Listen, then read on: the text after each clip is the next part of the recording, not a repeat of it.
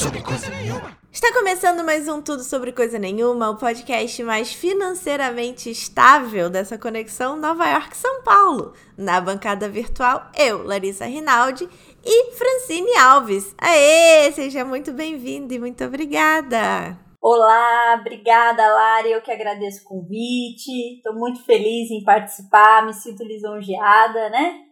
Participar nesse podcast com grandes mulheres que já participaram. Grandíssimas mulheres. É um podcast, minha filha, que é só a nata.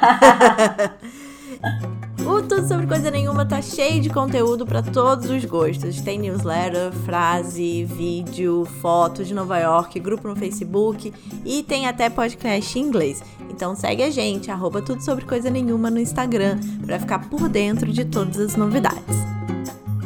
A série Mulheres que Inspiram, que foi ao ar em dezembro de 2019, entrevista mulheres sobre carreira e mercado de trabalho. Pois bem, a série foi tão bem aceita que agora o podcast é exatamente sobre isso. E como ele existe para dar voz às mulheres, eu te pergunto: quem é Francine Alves na fila da imigração? Bom, essa pergunta me faz todos os dias, né? Mas vamos lá. Bom, meu nome é Francine Alves Pinto, eu tenho 34 anos, sou nascida em Aparecida, interior de São Paulo. É, sou filha de José Olavo e Maria das Graças. Tenho duas irmãs, Francinara e Nilmara, e eu sou a caçulinha da casa. Bom, minha infância foi maravilhosa. É, fui uma criança que brinquei muito na rua, corria descalço, tive muitos amigos. É, e aos 17 anos eu entrei na minha primeira faculdade, fui fazer administração, me inspirei um pouco no PAP, né? Meu pai também é formado em administração. E fui para Taubaté, onde eu morei durante esse período da faculdade. E foi aí que começou meu amor por Taubaté, que é a cidade onde eu moro hoje. Então eu falei conexão Nova York São Paulo, mas São Paulo estado, cidade Taubaté. Taubaté, exatamente. Que é pertinho de São, de São Paulo, né? Sim, mais ou menos uma hora e meia de São Paulo. É bem perto, bem perto de tudo, né? Taubaté é uma cidade, inclusive da grávida de Taubaté, da Hebe Camargo. Menina, é verdade. Exato o sítio do Pica-Pau Amarelo, né, Monteiro Lobato, é uma cidade que tem, que promete muito, né, grandes histórias nela. E aí, nesse período que eu fiz faculdade, estava cursando a faculdade, também me descobri aqui em Taubaté, assumi minha homossexualidade, saí do armário, como dizem, né? E nesse período também foi onde começou a minha, traje a minha trajetória profissional. Eu fiz meu primeiro estágio e eu trabalhei em um grande banco, e eu fiquei dois anos nesse banco, né? E foi assim que começou a minha carreira. Vamos chegar no banco já já. Aqui a gente fala de trajetória profissional, só que sem cortes. E por isso eu gosto de começar bem do começo. Você falou que você é de Aparecida e você foi estudar administração inspirada no seu pai. O que mais você tem a dizer dessa inspiração? O que, que a Aparecida te trouxe e por que administração? Bom, Aparecida me trouxe uma única coisa. Não é um lugar para eu ficar lá para sempre. eu precisava sair de lá, né? É uma cidade católica e tudo gira em torno do comércio. E eu não queria isso para mim. Eu queria ampliar os meus ares, conhecer novas coisas, novas culturas. Então a única certeza que eu tinha era que eu não queria mais ficar em Aparecida. Eu precisava sair de lá. E a administração foi porque eu sempre gostei muito dessa questão de organização, de controle, sempre fui uma pessoa muito organizada. E meu pai, né, foi formado em administração, embora ele seja funcionário público, né, seguiu outro caminho, mas aquilo eu sempre gostei de ver ele nesse trabalho de organizar as coisas, organizar a parte financeira. Então isso me fez querer também ir para esse caminho. E foi quando eu tive a oportunidade, né, de ir para o banco. Entendi. E ainda na, na faculdade de administração, você trabalhou como estagiária do Santander, né? Isso. Então, como foram seus, seus primeiros contatos com a profissão de administração? Né? No mundo corp já. Já de cara. de cara, bom. Gigante. É, eu sempre tive facilidade em me relacionar com pessoas. Então, para mim, trabalhar com o público não era algo muito difícil. Porém, a parte bancária é uma realidade que quase ninguém vê. Todo mundo acha que o, o bancário é aquele pessoa belezinha que tá lá de terno e gravata, de vestidinho, no ar-condicionado e a vida é linda, né? Tudo é lindo lá dentro. Trabalha seis horas por dia e as coisas são perfeitas. Mas é uma correria, é muita cobrança, muita meta. Né? Então eu fiquei um pouco no começo assustada com isso. Embora o meu papel era estagiária, eu fazia coisas que demandavam, é, tinha cobranças, altas cobranças de meta, de vender, de produzir. E isso faz parte do mundo corporativo, bancário, dos negócios, né? A gente precisa produzir para gerar lucro e, enfim, faz parte do mundo dos negócios. Foi um pouco um baque, né? E até carrego um, um, um, trauma por isso, porque eu, se eu pudesse, eu teria ido para outro, ter feito outro estágio, né, na área de recursos humanos, mas eu, uma simples criança de 17, 18 anos, pensei em questões financeiras, em questões de status e assumi a bronca e fui ser estagiária de Santander, que era muito legal ser estagiária de banco, né. É, com certeza um status tem, né? Que é um grande banco, uma grande empresa com, né, muitas questões assim, mas isso isso já era em Taubaté, né? Que já era uma cidade mais ampla, de visão mais ampla do que Aparecida. Sim, já era em Taubaté. Na verdade, o estágio eu fiz em Aparecida, mas eu já morava em Taubaté. Então eu ia e voltava todos os dias. Fazia esse vai e vem aí de meia hora, 40 minutos todos os dias. E é, era um pouco puxado, né? Mas enfim, eu queria morar em Tabaté, eu morava numa república com amigas e eu trabalhava em Aparecida, então eu fazia esse vai e vem todos os dias.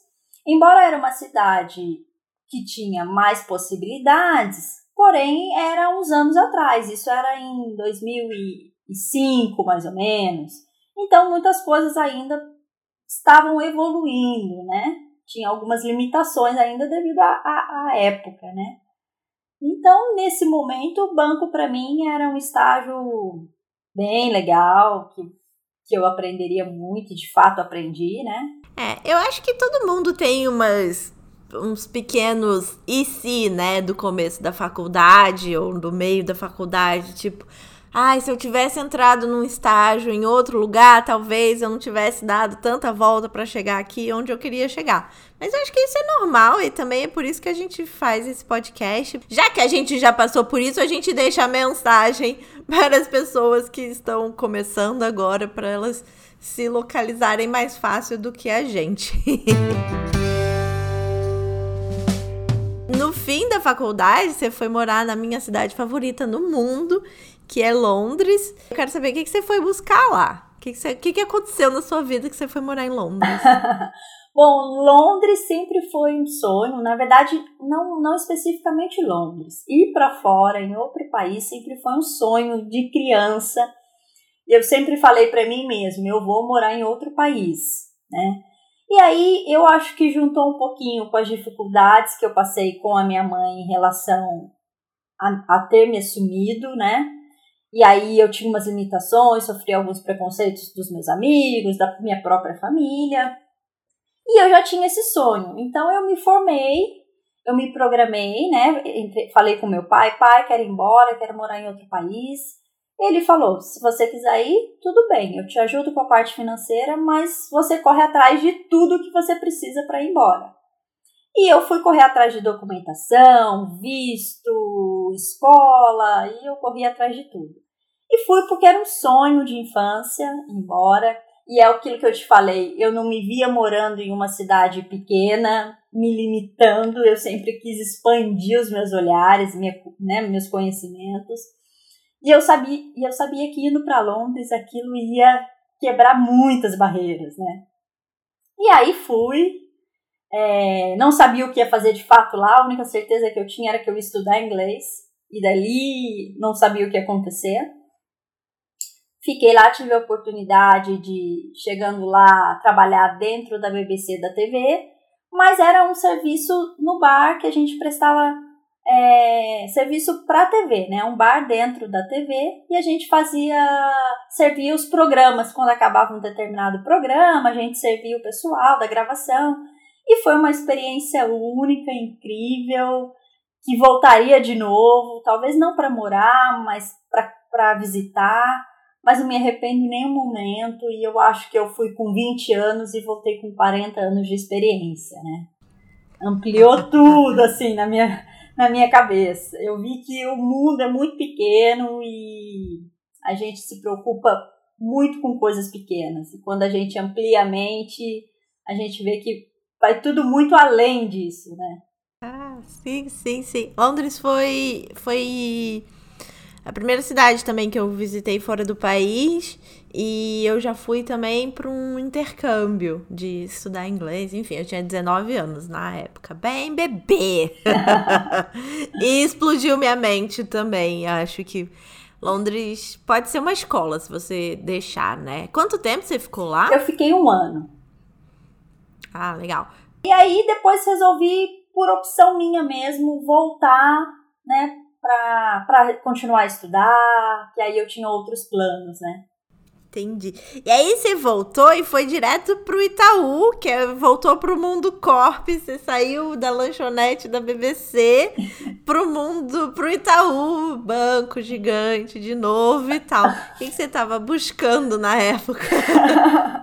na época voltei de lá, né? E eu falei, bom, preciso me recolocar, né? Preciso arrumar um trabalho, preciso me jogar. E voltei pro. E aí tive a oportunidade, participei do processo seletivo em São Paulo, né, na capital. E aí fiquei lá de stand-by, tinha passado no processo e fiquei aguardando ser chamada, até que o Itaú me chamou. Falei, bom, tenho experiência já, vamos abraçar. Até então, naquele momento, era uma das poucas coisas que eu sabia fazer. Eu tinha estudado administração, feito estágio em banco, então aquilo para mim era mais plausível, né? Era algo que eu já tinha um pouco de conhecimento. E abracei a causa de novo, né?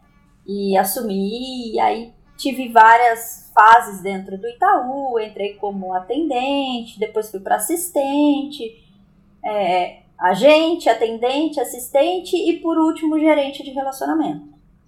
Né? Então, eu tive um período de cinco anos no banco e que eu transitei por essas quatro, quatro fases lá. Né? Você pode falar um pouco sobre as responsabilidades de cada fase, mais ou menos? Sim, só pra gente ter sim. uma ideia. O agente é mais ou menos aquele.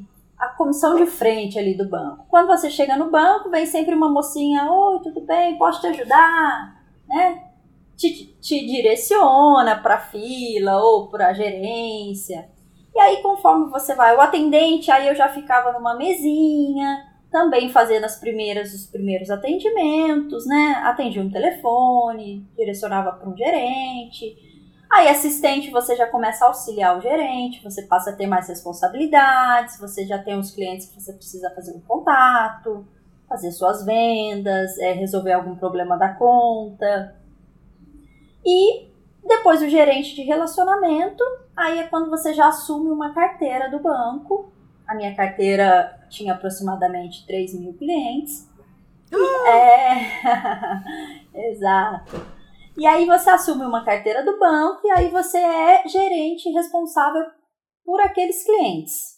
Então, no, no meu caso, eu atendi os clientes Uniclass, que é um determinado grupo de clientes do banco, né? Que o banco tem várias é, grupos de clientes dentro do banco, né, que são divididos por gerentes. Então eu atendia os clientes Uniclass e fazia a parte de relacionamento com eles também. Então sempre mantendo contato, vendo se precisava de algo, é, resolvendo problemas de conta, de investimento, é, vendas de produtos, né, seguros, consórcio, tudo que o banco faz, né, uma vendedora mas para um grupo de cliente específico, embora eu pudesse atender também outros clientes que viessem até mim. Não era limitado só para os meus, né?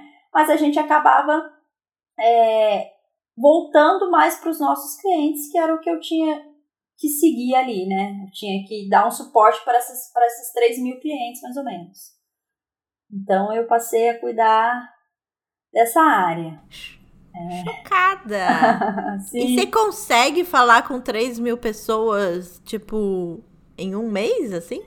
É, mais ou menos eu tinha que falar com 30, 40 pessoas por dia. Ah! É, a gente recebe uma agenda que chama Agenda do Banco, e aí eu precisava fazer ligações para essas pessoas diariamente, vezes 30, vezes 40, para ver se estava tudo bem, se estava precisando, ofertar algum produto que era específico para cada cliente. E eu tinha que dar conta, né? A gente tem que dar conta disso. Então, essa era a meta que a gente tinha, dentro de todas as outras metas de venda, né? E fora atender os clientes, que a minha agência abria 8 da manhã e fechava 5 da tarde. Então, aquele mito do banco ser só das 10 da manhã às 4 da tarde não existe, né? Claro que tem agências que sim, mas a minha não. Entendi. Então, calma, você trabalhava tipo 9 horas por dia, que nem todo mundo, às vezes até mais. Exatamente. Mas não podia, a gente né, não podia passar ah, tá. do horário. Mas eu atendia, chegava no banco às 8 e saía às 5, já com clientes dentro da agência e fechava às 4. Eu tinha uma hora para resolver parte interna. E fora isso, dentro desses atendimentos, eu tinha que fazer minhas carteira, a minha carteira de cliente, né? Eu tinha que atender todo mundo. Caraca. E foi nessa época que você foi fazer um curso técnico de recursos humanos no Senac? Não, isso eu fiz muito tempo atrás. Na verdade, eu fiz em 2011, logo que eu voltei de Londres, né? Eu tinha uhum. feito esse curso porque eu sempre quis o RH, né? Mas eu não fiz esse estágio dentro dessa área, mas enfim, trabalho isso na terapia. Então, Estamos todos estou trabalhando tudo na terapia. Na terapia. Os terapeutas é. estão tudo ricos em 2020. E, então eu, eu sempre gostei, mas aí acabei não conseguindo estágio nessa área de RH e fui e continuei no banco, que era o que eu já tinha conhecimento, né? Que foi mais fácil para mim naquele momento. Tá, mas você sempre quis ir para RH porque você não fez psicologia antes, você fez administração? Porque eu era uma criança que tinha 17 anos e eu precisava entrar numa faculdade, como toda criança que se que forma no, na, no colégio, né? Os pais já querem que uhum. entre numa faculdade, independente se a pessoa está preparada ou não para aquilo. eu fui só mais uma que passei por isso. E eu tinha, eu tinha não, eu tenho, né, uma irmã que é formada em psicologia, porém não exerce mais. E para os meus pais, psicologia nunca foi uma profissão, nunca deu dinheiro, nunca deu futuro. Então eu não poderia repetir a mesma coisa, né? Eu não poderia repetir a mesma coisa. Então eu precisava ir no, no que, que eu tinha ali de, de modelo. Meu pai, que fez administração, teve sucesso, passou num concurso público, né? fiscal da Receita, então aquilo ali era sinônimo de sucesso administração e psicologia era sinônimo de fracasso dentro da minha família, das crenças da minha família, né? Então por isso eu não fui para psicologia. Entendi. E como foi o curso do Senac de recursos humanos? Quanto tempo durou? Deu um ano, era um curso breve, né? Era um curso breve, e aí ele foi período de um ano. Na verdade, antigamente falava até departamento de pessoal. A gente fazia, cuidava mais da folha, de ponto, mais de demissão, né? Fazia parte de demissional. Então era mais a parte burocrática mesmo, não era muito ligado à gestão de pessoas, né? De treinamento. Era mais a parte contábil ali da do RH, né? De folha de ponto, férias, demissão. Era mais essa voltado para isso. E hoje o RH é diferente. Hoje o RH Hoje o RH outras... ele é dividido, na verdade, né? Existem é, áreas dentro do próprio RH. Existem a área de treinamento, de admissão, tem a parte também dos benefícios, né? Que cuida dessa parte mais de questões burocráticas financeiras. Então hoje o RH ele é dividido, né? E nessa época, quando eu fiz, era mais a parte do departamento mesmo, mais parte contábil do RH. Entendi. E aí, depois desse curso no SENAC, ainda no Itaú, você fez a pós-graduação em terapia cognitiva comportamental? Foi isso? Não, ela eu estou fazendo agora. Ah, você tá fazendo a pós e a faculdade de Exatamente. Menina, conta, vai. Calma, que agora eu fiquei confusa. Você saiu do, do Itaú e voltou pra faculdade all-in. Não, vamos lá. Tá. Bom, nesse período que eu tava no banco, eu comecei a fazer terapia. Eu comecei a, a, a eu precisava me entender, me conhecer, que eu acho que todo mundo precisa. Então eu simplesmente, dentro da terapia, entendi que o banco não me cabia mais. Estar dentro do banco, para mim, não fazia mais sentido. E eu não almejava mais nada dentro do banco. Não via mais como gerente, nem superintendente, nem qualquer outra função que tivesse no banco. E aquilo já estava me fazendo mal, eu já estava somatizando, né? Trazendo para o corpo tudo aquilo que estava na minha cabeça, que me fazia mal, de ficar naquele ambiente que já não era mais favorável. E aí foi quando eu comecei a me preparar. Falei, bom, se eu quero mudar de profissão, eu preciso me preparar. Aí eu venho do lado financeiro. Como eu sempre tive um controle financeiro, então tudo que eu ganhava no banco eu guardava, eu sempre fui uma pessoa controlada financeiramente. Eu falei, bom, eu tenho condições hoje de sair do banco e entrar numa outra faculdade, mesmo que eu esteja desempregada. Porque eu me preparei para isso, né? E foi quando eu decidi jogar tudo pro alto e falar, bom, eu não quero mais banco, e agora eu quero começar a fazer psicologia do jeito que eu quero, da forma que eu quero, sem pensar no dinheiro, sem aceitar qualquer estágio pensando na parte financeira. Eu vou fazer do jeito que eu quero, como eu não fiz na, na administração, porque eu também não tinha essa cabeça que eu tenho hoje. Então eu não podia cobrar algo de mim, né, se eu não tinha estrutura para isso. E foi quando eu resolvi sair do banco, entrei, me matriculei na faculdade, Fiquei seis meses cursando, vi que era maravilhoso e que eu realmente queria tomar essa decisão. E simplesmente cheguei pro meu chefe e falei: me manda embora, se você puder me ajudar, que eu não cabe mais para mim. E fui muito sincera com ele e eu acho que ele entendeu. E no dia seguinte ele falou: bom, se é isso que você quer, você está demitido. E para mim foi a melhor decisão que eu tomei na vida. Né?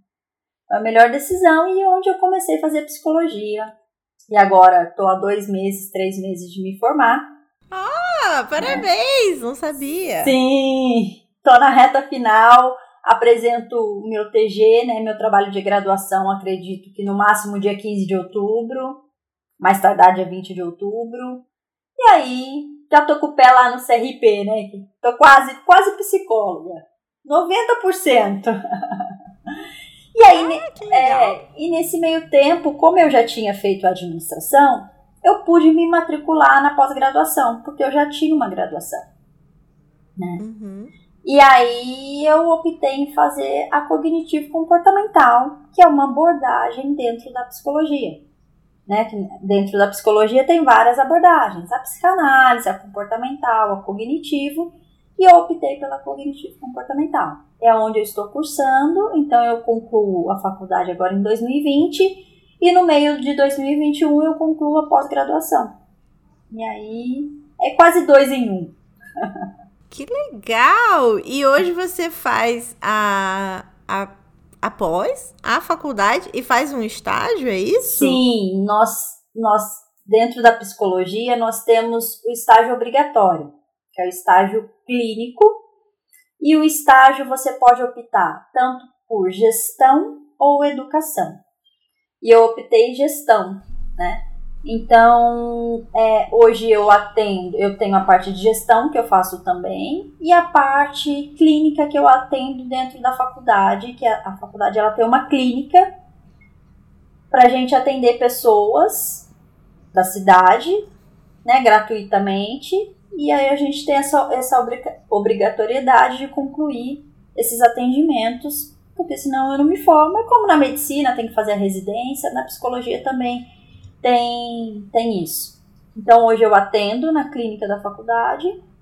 A gente também faz um plantão psicológico, que é online, o atendimento é presencial, e também faço a parte de gestão. Hoje nós estamos fazendo online por conta da pandemia, né?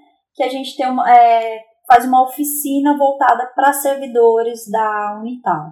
Que a gente tem, atende também é, em relação à Covid, como eles lidam com, com a pandemia, em relação aos filhos. E também o plantão é voltado para pessoas que pegaram Covid ou tiveram pessoas na família que pegaram Covid e como elas estão enfrentando isso. Né? Entendi. O que, que é Unital? É a Universidade de Taubaté.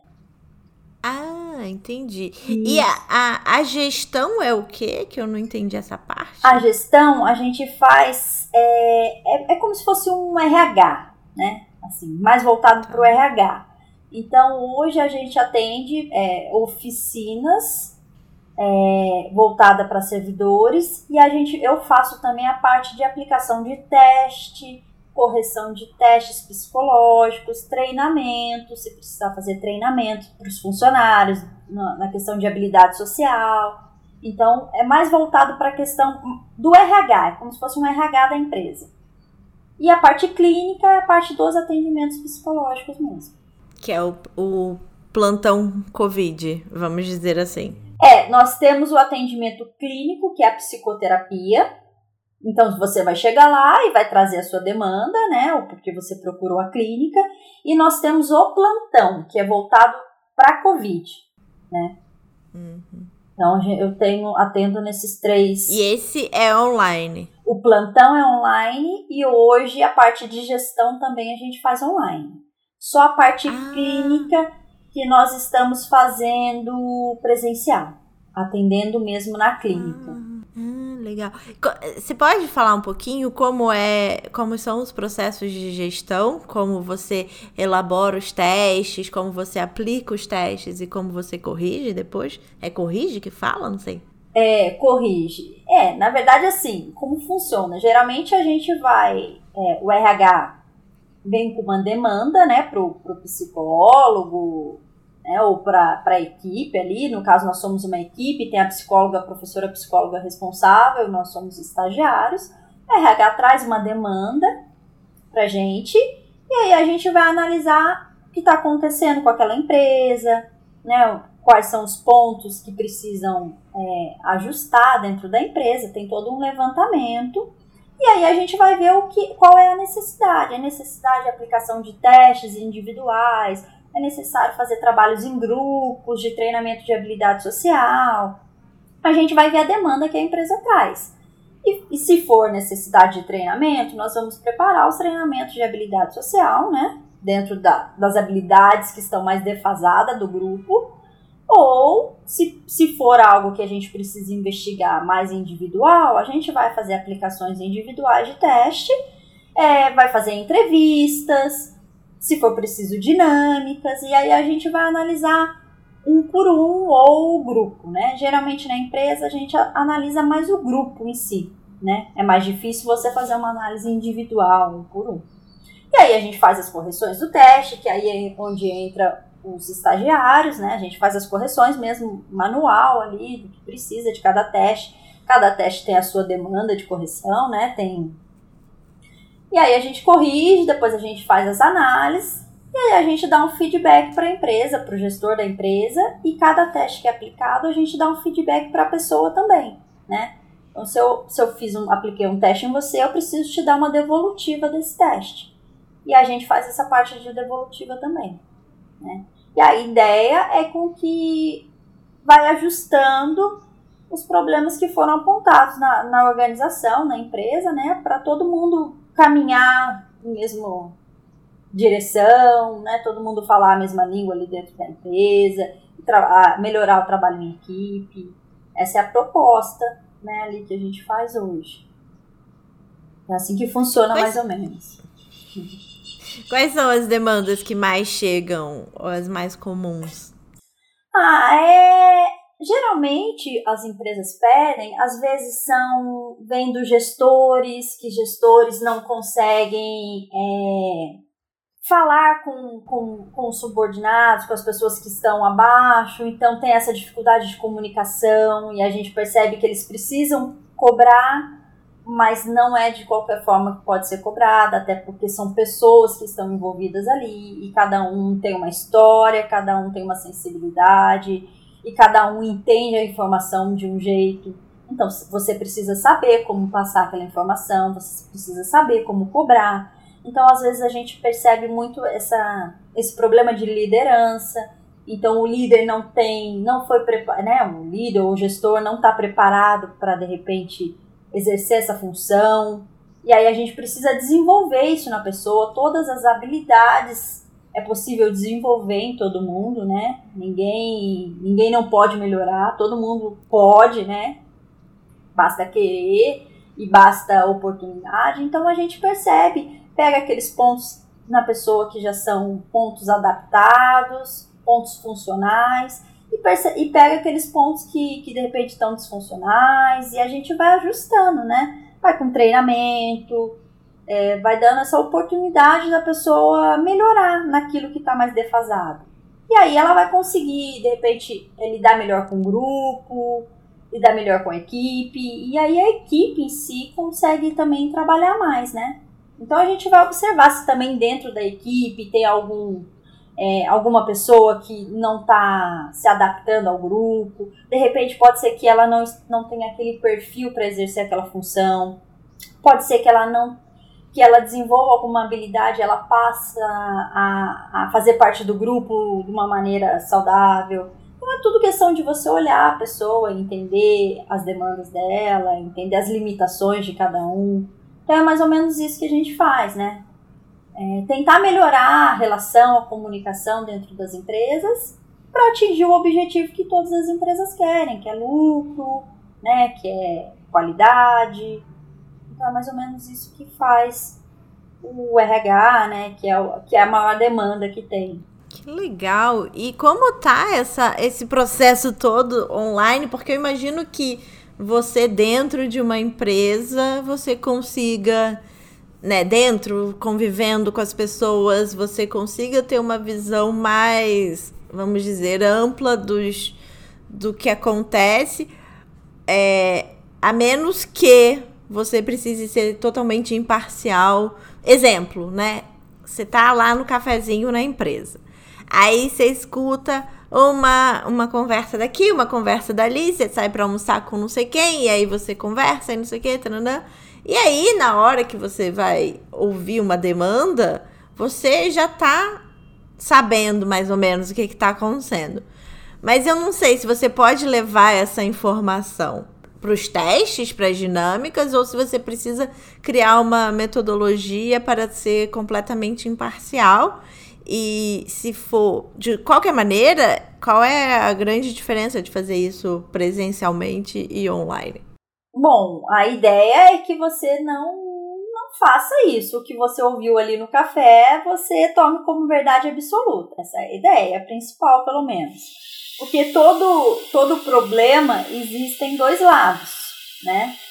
Então, o que o RH, o psicólogo, ele precisa fazer é ouvir as partes envolvidas, né? Então, assim, dentro de uma empresa, é conhecer como é que funciona todas as áreas, como se dá o trabalho manual, o trabalho. Então, o psicólogo dentro da empresa, ele precisa conhecer um pouquinho de tudo, desde o do, do chão de fábrica até os gestores, né, os, os gerentes, porque ele precisa ouvir todos os lados, ele precisa saber qual é a realidade numa produção e qual é a realidade numa gestão, quais são as limitações da empresa, né?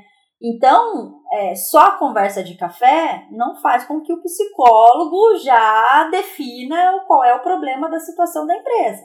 Então, ele precisa ter um conhecimento do todo, mesmo uma visão do todo da organização, para sim começar a, a procurar caminhos para tentar chegar no, no bom, no que fique bom para todos ali, né? Porque tem o lado de quem está falando do problema e tem o lado de quem é o problema, né? Assim, falando bem de uma maneira simples. Então precisa ouvir os dois lados, conhecer a empresa como um todo, ver quais são as possibilidades, quais são as limitações. Então só uma conversa de café não dá para chegar em, né, em ideia nenhuma. Precisa ir mais a fundo né, para conseguir algo melhor.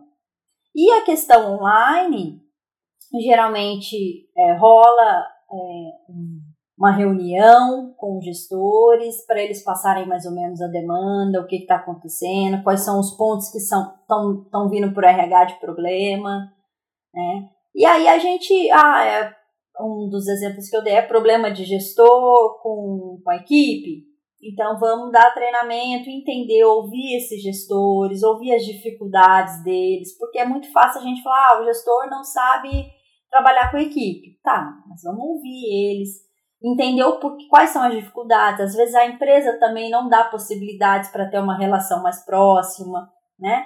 Então você precisa ouvir o todo. E aí pode fazer grupos de gestores e trabalhar com isso, trabalhar habilidades, ou pode fazer grupo dos funcionários. Aí depende da demanda da organização. Mas de fato online é, é algo que para a gente está sendo novo, né? A gente está, a psicologia em si está tá se reinventando. Não existe nada melhor do que face a face, né? Você está no local, você está em loco e ver como funciona. Mas dentro das possibilidades que a gente tem, dá para fazer trabalhos, principalmente mais questão sobre treinamento, né? Que você consegue fazer à distância. Dependendo da, da demanda, você precisa estar no ambiente. Então, não são todas as demandas, mas existem sim demandas que a gente consegue fazer.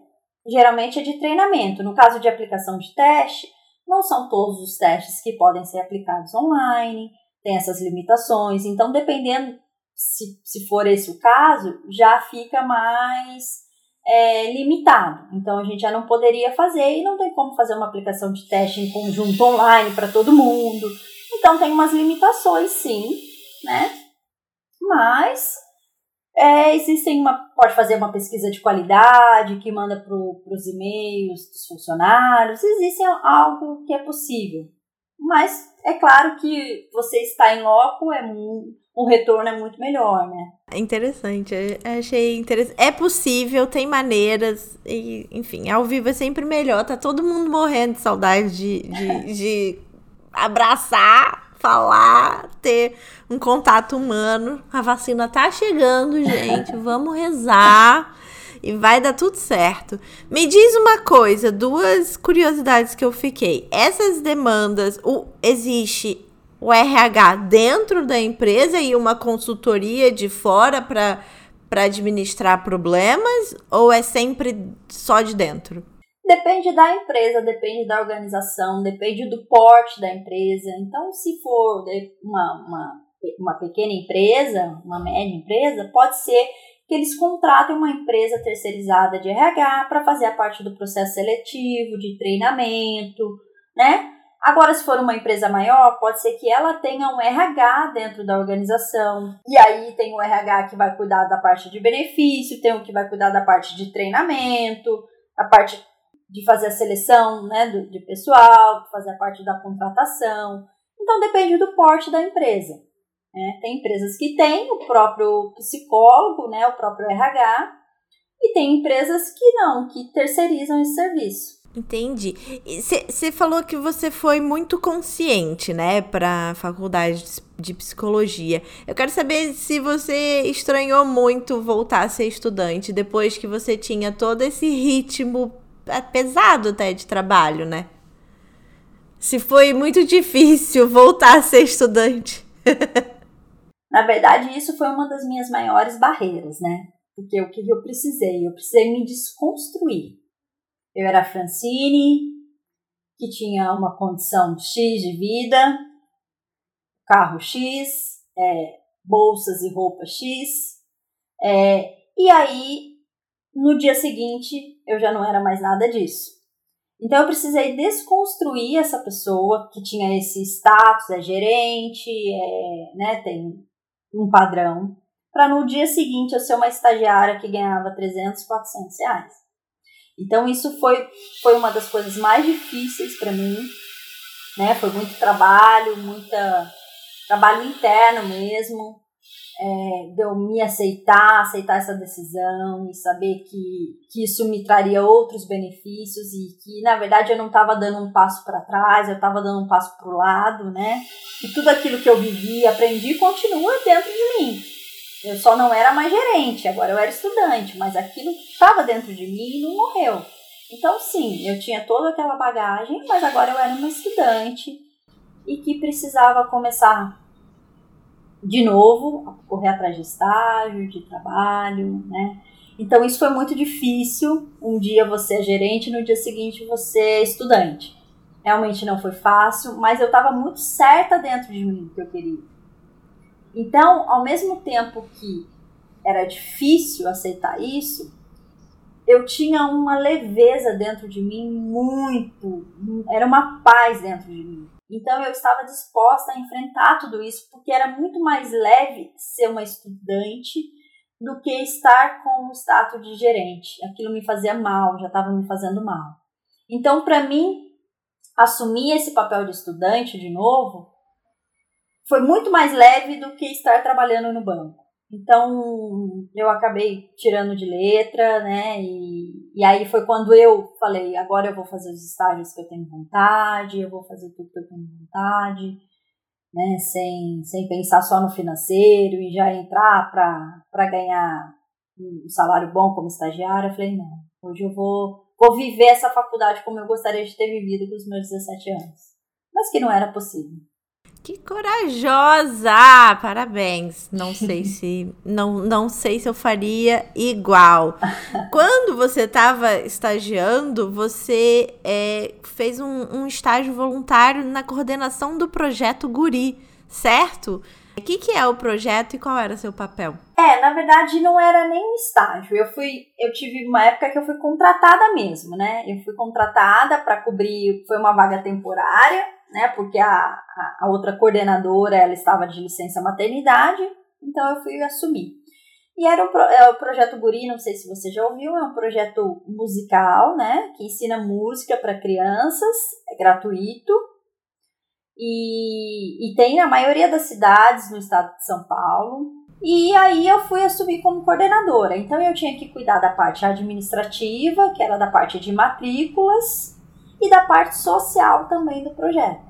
Então eu precisava fazer, é, trabalhar com algumas questões, é, palestras socioeducativas, eu cheguei a fazer palestra de questões de gênero, é, e aí eu, eu, tinha que trabalhar o lado social e mais o lado administrativo da organização ali para o funcionamento do polo que eu atendia, né? Cada polo tem uma coordenadora, enfim, é um projeto bem grande. Então eu fazia esse papel no projeto Guri. Então eu pude, eu pude linkar um pouco da administração com a psicologia, né? Que é um projeto maravilhoso, muito lindo, de muitas oportunidades, né, para as crianças. E como foi para você ter é, todos esses contatos que antes no banco você não tinha oportunidade e começar a ter contato com é, visões diferentes, pessoas diferentes, questões diferentes, né? Ah, para mim é foi maravilhoso. Era o que eu queria desde sempre, né? É o que eu buscava desde sempre.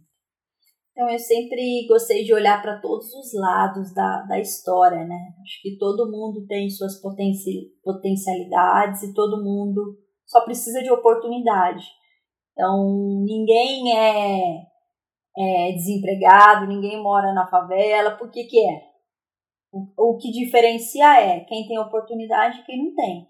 Então, você poder olhar para essas pessoas como seres humanos capazes, isso faz toda a diferença. Então, eu sempre quis ir para esse lado social, lado de ajudar as pessoas e de ver que todo mundo tem potencial para ser melhor, porque a gente precisa de oportunidade para isso, né? Então, para mim, como a minha viagem para Londres ampliou minha mente, a psicologia ampliou muito mais ainda, né? Então, foi maravilhoso e e trabalhar com isso, cada dia ouvir uma história, cada dia conhecer um pouquinho mais de pessoas, grupos sociais diferentes, de culturas diferentes. Isso é, é muito enriquecedor, né? Pelo menos para mim é algo que eu gosto muito e isso é muito prazeroso para mim. Muito bom. Esse ano se apresentou na Universidade de Taubaté, que eu aprendi hoje, uh, chama Unital, o tema Casais e Dinheiro. Por que esse tema e, e o que, que você pode dividir desse trabalho de graduação com a gente? Bom, é aquilo que eu trouxe para você no início. Eu me julguei muito no começo por ter ficado muito tempo em banco. né? Que não era algo que eu queria. Só que um dia, um belo dia, eu ouvi que existia uma tal de psicologia econômica. Eu falei, mas eu nunca ouvi isso na faculdade. Como assim? E fui pesquisar. E aí eu tive a oportunidade de ir para São Paulo fazer um curso, antigamente na, na Bovespa, que agora é B3, né? De psicologia econômica com uma psicanalista, Vera Rita, que é incrível, que é uma inspiração. Inclusive a primeira mulher que trouxe esse tema para o Brasil, né? De psicologia econômica e vi que existia essa tal de psicologia econômica e fui estudar um pouquinho mais, entender um pouquinho mais do que essa área, né, do que ela trabalha. E eu vi que aí veio uma luz. Eu falei, bom, agora acho que está na hora de eu parar de me culpar porque eu fiz administração, porque eu fiquei em banco. Eu posso unir as duas coisas. Eu posso trabalhar dinheiro e psicologia. E vi que é uma área muito recente no Brasil. É, tem pessoas agora começando a fazer trabalhos em relação a isso, né? Estudos. A gente está engatinhando ainda nessa área, mas já tem bastante estudos interessantes e vi uma oportunidade ali. Por que não? E aí eu quis fazer o meu TG relacionado a isso. A minha orientadora, ela trabalha com famílias e casais. E aí a gente resolveu falar sobre como é a relação do casal e o dinheiro visto que o dinheiro está na nossa vida presente desde o momento que a gente nasce até a nossa morte, então por que não falar dele dentro de uma relação, né? E aí foi onde eu quis estudar mais sobre isso, e por isso eu optei por esse tema, né, que era um tema que a minha orientadora tinha conhecimento, que era de casais e família, e dinheiro, que era algo que eu gostava bastante, a gente uniu as duas coisas. Por isso eu escolhi esse tema. E o que que você descobriu nas suas pesquisas? Imagino que tenha pesquisa, né? Sim, sim, é, estou descobrindo ainda, né? A gente tá. Agora eu estou fazendo a parte das análises de resultado. Mas uma das coisas que eu até apresentei na amostra, né, que foi esse trabalho que eu fiz nessa amostra científica, foi que a nossa família, ela, né, nós herdamos muitos traços, crenças e comportamentos financeiros da nossa família. Então, hoje, a forma que a gente lida com dinheiro é devido à forma que a gente aprendeu ao ver os nossos pais usando. Já que não existe uma relação, pelo menos na maioria das famílias, uma relação de educação financeira, a gente não aprende a usar o dinheiro. Meu pai nunca sentou comigo e me explicou o que é dinheiro, como eu uso, o que eu tenho que fazer. Nunca fez isso também porque ele não sabia ele nunca aprendeu e nunca ninguém ensinou a ele. Então é algo que a gente não, não tem o hábito, né? De pensar o dinheiro como algo ao nosso favor. Então eu percebi que a maioria das pessoas, né, dentro dessas análises, não tiveram, praticamente 100% dos meus entrevistados não tiveram essa aprendizagem e muitos repetiram padrões de comportamentos da família. Ou seja, o gasto em excesso, ou anti-modelo. Eu tive muito trauma, meus pais gastaram dinheiro descontrolado e por isso eu virei uma pessoa extremamente controlada, né?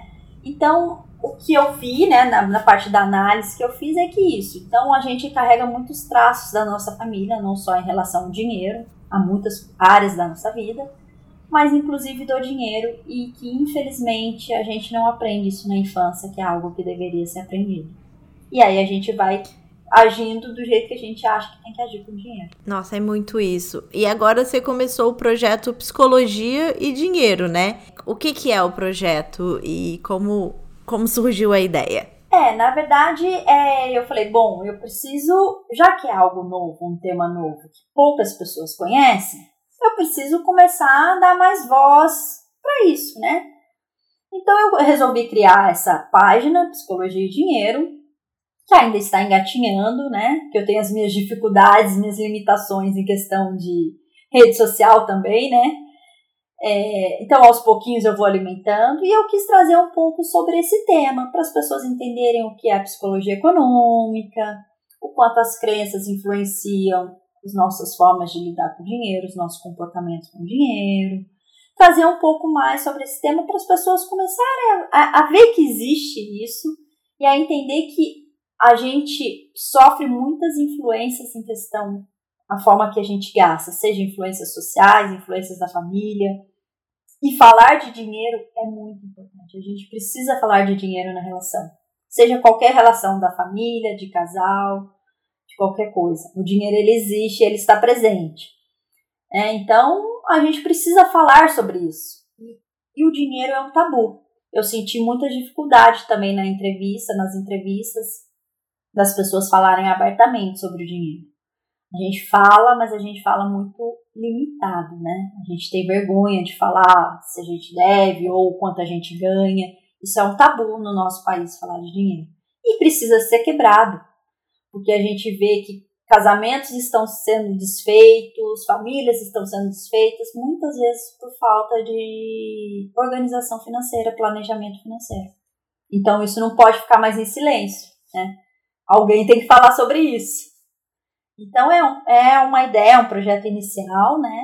E que ainda estou engatinhando nele, mas eu acho que é isso, para trazer um pouquinho desse conhecimento para as pessoas. Totalmente. Antes da gente começar a gravar, você falou que é, o objetivo é empoderar mulheres, principalmente, para não serem mais dependentes financeiramente dos maridos, né? Então, como você pretende alcançar esse objetivo? Bom, é, na verdade é um projeto que eu estou colocando no papel ainda, né? Ele não existe, ainda não está concluído. E a ideia é isso mesmo, é, é fazer um trabalhar com educação financeira, né? De preferência para mulheres, mas podem homens também participar, né? Ter essa troca. Então é o beabá mesmo da, da, da educação financeira, o que é, qual é a relação que a gente tem que ter com o dinheiro, a importância de, gastar, de guardar o dinheiro, de ter uma reserva financeira, independente se eu ganho mil ou se eu ganho 50 mil. Se eu ganho mil, eu posso guardar 10, 20 por mês. Se eu ganho 50 mil, eu posso guardar, guardar 10 mil por mês. Então, assim, às vezes as pessoas pensam que, ah, eu ganho pouco, eu não posso, não guardo, só guarda dinheiro quem é rico, quem ganha muito. Isso precisa ser desconstruído. Porque nós estamos vivendo isso na pele agora. Quem tinha uma reserva de emergência conseguiu lidar melhor com a pandemia. Quem não tinha, passou aperto. E aí, independente da sua classe, você pode sim ter uma reserva de emergência, você pode sim ter um planejamento financeiro, controlar os seus gastos, independente se você ganha mil ou se você ganha dez. Então, isso qualquer um pode fazer. Então a, gente, a ideia é desconstruir que só quem guarda dinheiro é gente rica, quem só faz planejamento financeiro é gente rica. A pessoa que ganha mil, ela também pode sim aprender a guardar dinheiro. E às vezes ela pode economizar em pequenos detalhes. Ah, eu vou no banco, eu pago 20 reais por mês de, de, de, de pacote da minha conta lá do banco. Poxa vida, se eu chegar para o meu gerente e falar que eu quero abrir uma conta com serviços essenciais, é possível ele é obrigado a fazer isso para mim. Já é 20 reais que eu não vou, não vou gastar mais um mês, eu posso guardar esses 20 reais. Então, às vezes, a gente pode achar meios de guardar que seja 10, 20 reais por mês. E no final do ano eu tenho 100, eu tenho 200. E quando dá uma emergência, eu preciso comprar um remédio, eu preciso pagar uma conta urgente ou um acidente que aconteceu, eu não preciso usar o limite de cheque especial do banco, não preciso usar o cartão de crédito. Eu tenho 200 reais guardado, eu tenho 100 reais guardado. E aí, se eu uso, eu pago juros para o banco, vai sair da. da, da não está programado aquilo, eu vou, vai virar uma bola de neve. Então a gente pode começar, mesmo que eu guarde 1% por mês do meu salário. Depois daqui uns meses eu guardo 2%, 3%, mas eu preciso começar a fazer isso. E é uma prática, e todo mundo pode, pode praticar isso, independente da sua condição. Então, essa é a ideia. E você tendo condição, você sabendo se organizar, e por que, que eu falo das mulheres? Muitas mulheres ficam presas em situações, em casamentos, em situações que elas passam aperto ou questões de abuso porque elas não têm dinheiro, elas não têm como sair, elas não têm profissão, elas não sabem lidar com dinheiro porque elas aprenderam a vida toda que quem cuida de dinheiro é o homem. Então, se as mulheres sentirem que elas têm essa oportunidade de aprender, né, ter esse controle, saber o, o que gasta, o quanto ganha, ou procurar meios de fazer dinheiro, elas não precisam mais ficar dependentes de situação nenhuma. Inclusive, para mudar de trabalho, eu estou infeliz no meu trabalho, quero mudar de carreira, se eu me programar, eu posso mudar. Por que não? Por que, que eu tenho que ficar naquilo infeliz? Eu posso cuidar dos meus filhos sozinha, se eu, se eu me planejar, se eu controlar os meus gastos, se eu fizer um planejamento. Eu posso sair de uma relação abusiva se eu tiver, se eu tiver controle disso. Então é mais de dar oportunidade mesmo. E principalmente para pessoas de, de classe mais baixa. Porque eu acho que uma pessoa que tem uma condição melhor, ela pode pagar um educador financeiro, ela pode procurar um psicólogo. E o projeto é a ideia de ajudar pessoas que, que não têm essa condição. Então, essa é a ideia, né? É, é clinicar, atender clínica, que é o ganha-pão, que eu preciso também trabalhar, né? Ter dinheiro. Mas esse projeto vem com essa ideia mesmo de ajudar pessoas de classes mais baixas para poder começar a pensar e ver o dinheiro como de outra forma, a seu favor, usar o dinheiro a seu favor. Né? Dinheiro como um, um pilar, né? E não como um, um tabu que a gente tem que se afastar, né? Amei, amei, amei, amei. Ser estudante de psicologia hoje é? A melhor coisa que eu podia fazer. É a melhor escolha que eu tive. É, faria tudo de novo, largaria tudo que eu larguei para começar a fazer psicologia. E ser estudante de psicologia é olhar o outro com oportunidades e ver o lado bom de todo mundo. Todo mundo tem potencial. O que a gente precisa é ser enxergado e ter espaço para falar e ter oportunidade. Então, acho que ser estudante de psicologia é dar oportunidade para conhecer histórias e oportunidade de pessoas serem melhores, né? Claro que precisa de, se as pessoas quiserem também fazer esse movimento na vida. Né? Sim, não dá para salvar quem não quer ser salvo, né? Acontece. Eu tô me preparando para o final e antes de fazer minha última pergunta, eu sempre quero saber de você se eu deixei de te perguntar alguma coisa que você queira falar é... Enfim, esse é o espaço para você falar o que você quiser. Não, eu acho que eu falei tudo, né? Pode ser que tenha passado alguns momentos, mas que acho que os mais pontuais foram abordados. E agradecer mesmo, né, a, a oportunidade. E eu acho que eu quero fechar com, com uma frase que é muito importante, que é para a gente refletir sobre isso, né? O dinheiro, ele não é bom e nem mal.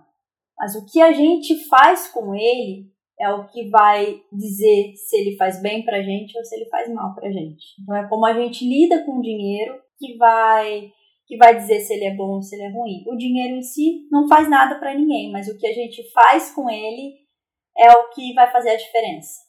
Então, por isso a gente precisa aprender e trabalhar com o dinheiro a nosso favor. Chegou o momento mais esperado desse podcast, o momento que você deixa uma pílula um, de conhecimento para profissionais que precisam de um empurrãozinho para desempacar na carreira.